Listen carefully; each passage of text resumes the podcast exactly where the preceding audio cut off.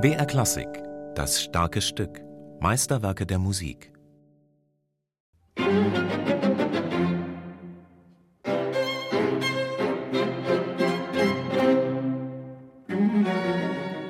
Es ist eine düstere Angelegenheit, dieses Streichquartett Opus 95. Von freundlicher, gar fröhlicher Geste gegenüber dem Publikum kann überhaupt nicht die Rede sein.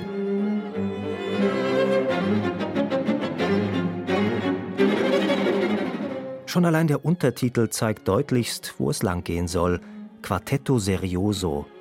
Und dennoch steht es bei den Musikern hoch im Kurs, das Serioso. Rainer Schmidt vom Salzburger Hagen-Quartett. Beethoven hat ja, obwohl er ein großer Künstler war, war er dem Geld nicht abgeneigt und anscheinend ein verbissener und hartnäckiger Geschäftsmann. Und der sich seines Stellenwertes ja überaus bewusst war. Nur dieses Quartett hat er fünf Jahre lang überhaupt nicht veröffentlicht. Es wurde auch nicht aufgeführt und er schrieb einem seiner Freunde, dass dieses Quartett nur für eine ganz kleine Handvoll wirklicher Connoisseurs vorbehalten ist. Die große Masse wäre einfach nicht in der Lage, das zu verstehen. Ich glaube, unter diesem Aspekt ist das Serioso zu sehen. Es ist einfach der Gegensatz zu populär.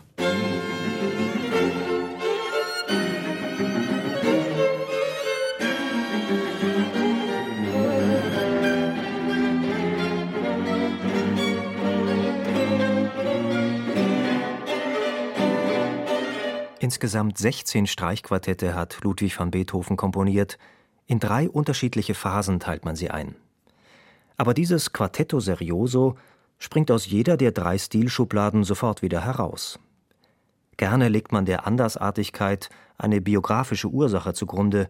Immerhin hat der sonst so erfolgreiche Beethoven von seiner angebeteten Therese Malfatti einen Korb erhalten. Man munkelte also, Beethoven habe sich durch den abgelehnten Heiratsantrag gekränkt gefühlt und hätte ganz seinem cholerischen Temperament entsprechend diese Mischung aus Verzweiflung und Wut in die Musik hineingepackt. Deshalb sei es auch in F-Moll geschrieben. Völliger Unsinn, sagt Rainer Schmidt dazu.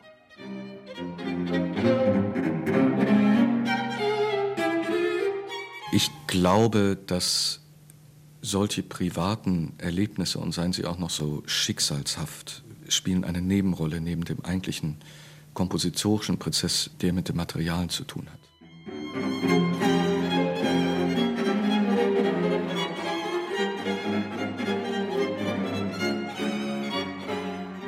Das Opus 95 klingt aber nicht nur serioso, ernst, sondern es strotzt vor Fatalismus.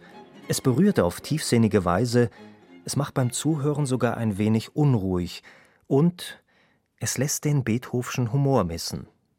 Der herkömmliche Aufbau eines Streichquartettes ist zwar durchaus vorhanden, aber Beethoven hüpft zwischen den Tonarten hin und her, zerstückelt die Themen, mitunter erinnert die Musik im vierten Satz an eine groteske Fratze.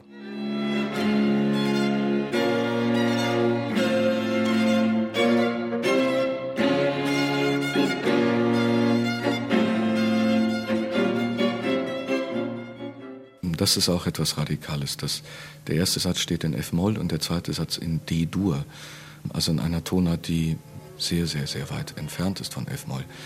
Aber das ist auch in diesem Opus 95 auf, absolut auf die Spitze getrieben. Es gibt überhaupt keine Stelle mehr zum Ausruhen. Und die Tempoangaben sind ja von Beethoven.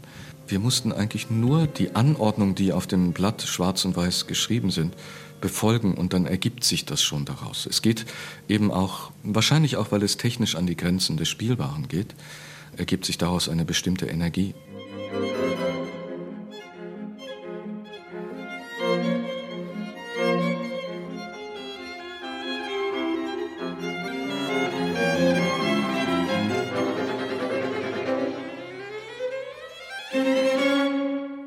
Das Konzept des Opus 95, des Quartetto Serioso, lautet also im Grunde ganz einfach: radikal anders sein.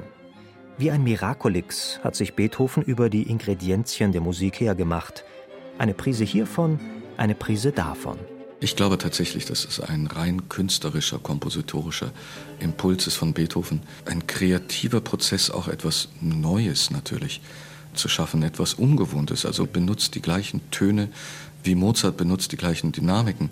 Er hat denselben Tonumfang, dieselben vier Instrumente, also er erschafft eine vollkommen neue Musik damit. Ich nehme an, das ist für einen Komponisten überhaupt das Reizvolle.